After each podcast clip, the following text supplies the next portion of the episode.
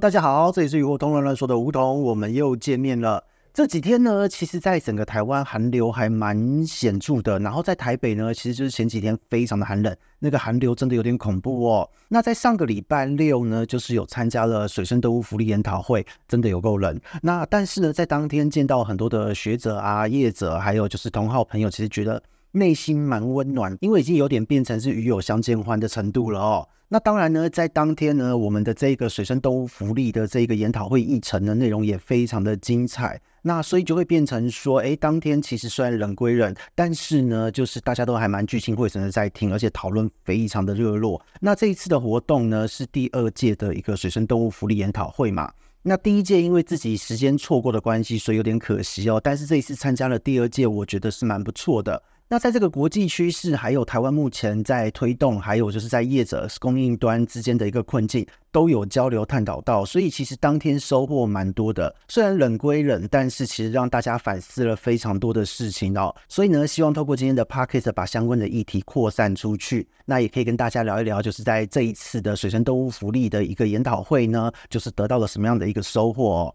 那首先呢，就是来讲一下当天的议程大概是什么样的方式进行哦。当天的活动内容呢，其实主要是由学界，就是由海大、加大的团队，还有就是社会团体，就是台湾动物社会研究会来做呈现的。那里面的议题内容呢，就是包含了近二十年的一个鱼类福利认知，还有国际的一个趋势现况。还有就是一个主要呈现的重点哦，当天就是探讨了位处温带地区的一个欧美国家的一个动物福利规范，是否能完全套用在就是哦我们处于亚热带地区的台湾哦，因为毕竟呢有九成以上会纳入查核的鱼种都是在温带地区所进行养殖的一个物种，因此呢在整个的议程之中，其实是有一种呃所谓的规范标准、国际标准是否能被套用的一个疑虑哦。所以呢，也因为这样子的一个疑虑，就因此延伸也探讨了，就是生产端一线作业人员最常使用的冰晕操作，那这个操作是否会对于鱼只造成紧迫的一个议题。那接着呢，在当天也放出了一个 ASC 的代表人预录的影片，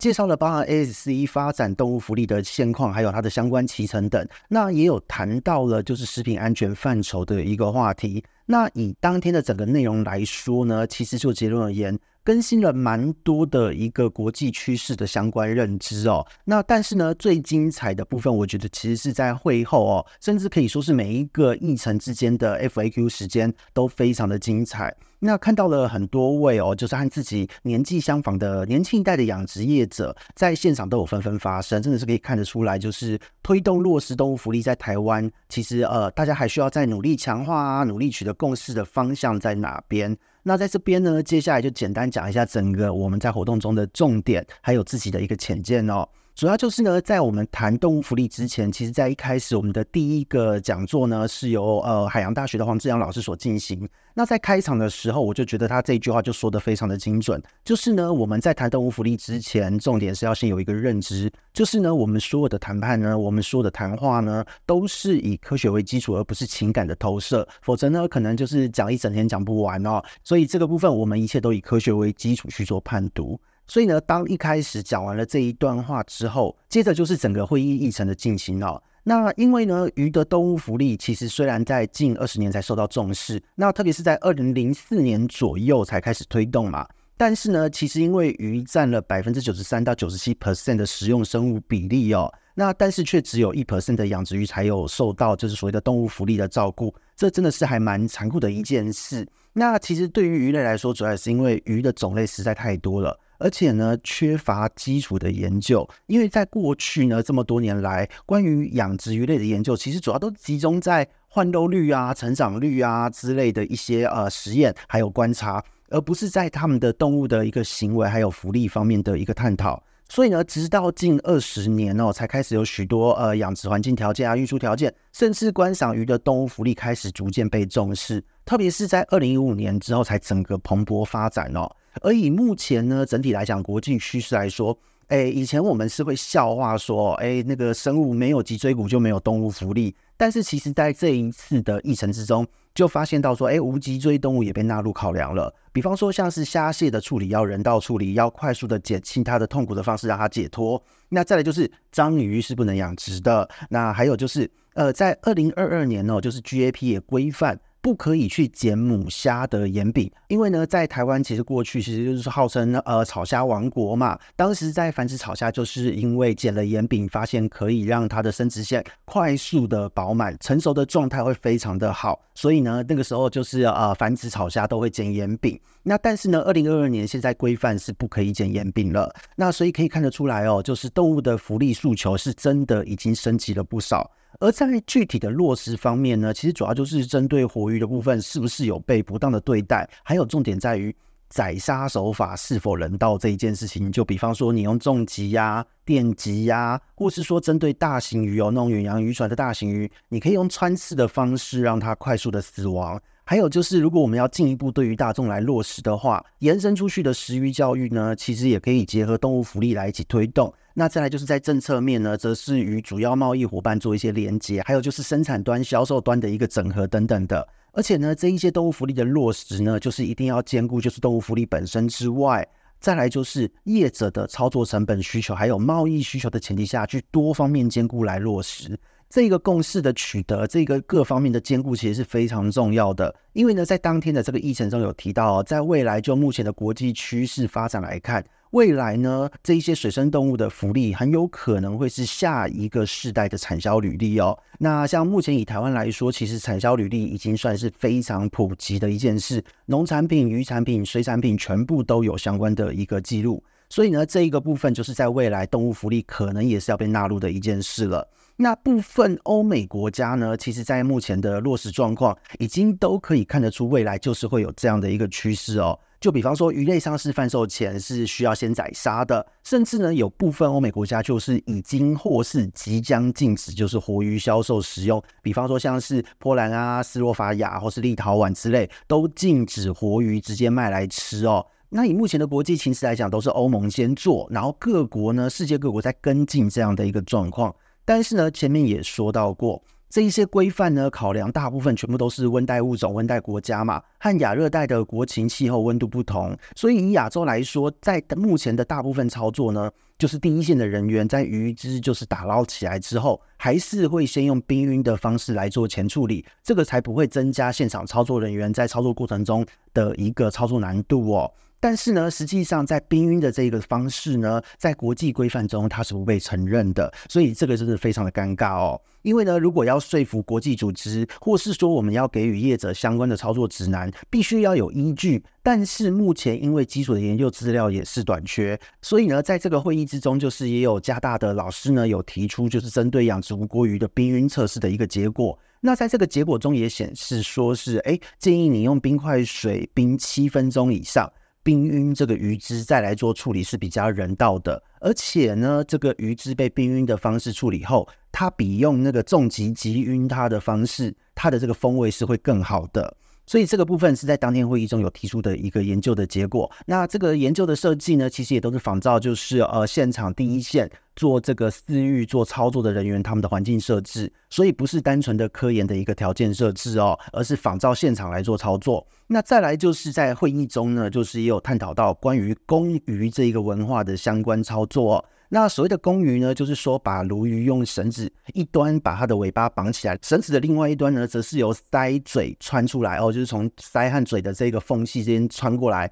然后呢，把这个绳子绑起来，那拉紧固定之后，你会把这个鱼的身体整个弯起来，好像一把弓形状的这个操作。那当然，这样的一个操作方式对于鱼只来说伤害是非常大的。所以呢，有很多时候就是实际上在风味面来说，就是会变得更不好。那现场就是提除了提出说这样的介绍之外，也有就是相关的业者有补充说明说，哎，这一个公鱼的操作是针对早期市场需求出现的操作，因为运输和保冷技术并没有那么先进。而在目前也可以看出来，这样的一个固定方式也慢慢的在消失，所以未来也许真的就是这样子的一个鱼之固定方式，虽然不太人道，但是随着人类社会的世代交替，可能真的就是会逐渐消失的一个鱼之固定法哦。另外呢，是在当天也有提到，就是一个比较新兴的杀鱼方式，就是呢用挠脚的方式来做操作。当然，这个操作呢，就是直接呢破坏鱼的脑干，直接做穿刺操作，那可以让鱼在很短的时间内就死亡。那这个操作其实目前是呃有一些争议存在的。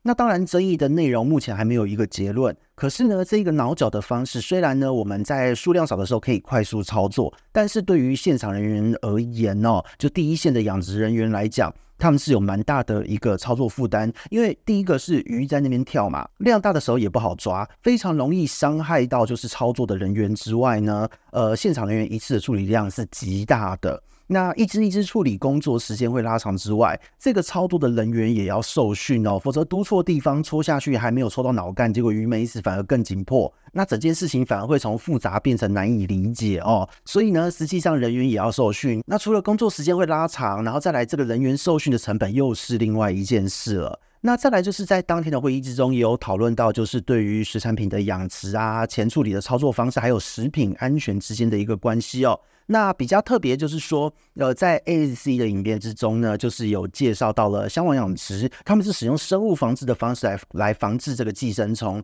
那在香网之中呢，毕竟它是在一个开放式海域嘛，你你绝对没有办法完全的隔离掉病原菌，所以呢，这个时候他们采用生态的方式来做防治。那在香网之中呢，他们挑选了八种的工具生物，会放入其中来控制寄生虫的数量，来达到生态平衡的概念。那目前这样的操作在国内目前是比较少人实施的。那所以呢，总而言之，就是讲到这边，议程真的是十分精彩，也点出了非常多的一个议题哦。那也因为现场呢，就是有单纯对于议题关注的民间人士，也有就是生产端、销售贸易端的业者，所以现场的 FAQ 真的非常精彩。就比方说，我们在讲动物福利的时候，就有业者提到虱目鱼的一个养殖虱目鱼的一个操作，因为虱目鱼呢有很大的一个市场需求，是在虱目鱼肠的市场需求嘛。那养殖业者呢，在捕捞的时候，为了要让鱼肠排空，所以呢，在捕捞之前会做出一个叫做赶鱼的动作，就是把鱼做驱赶。那这个过程会让鱼只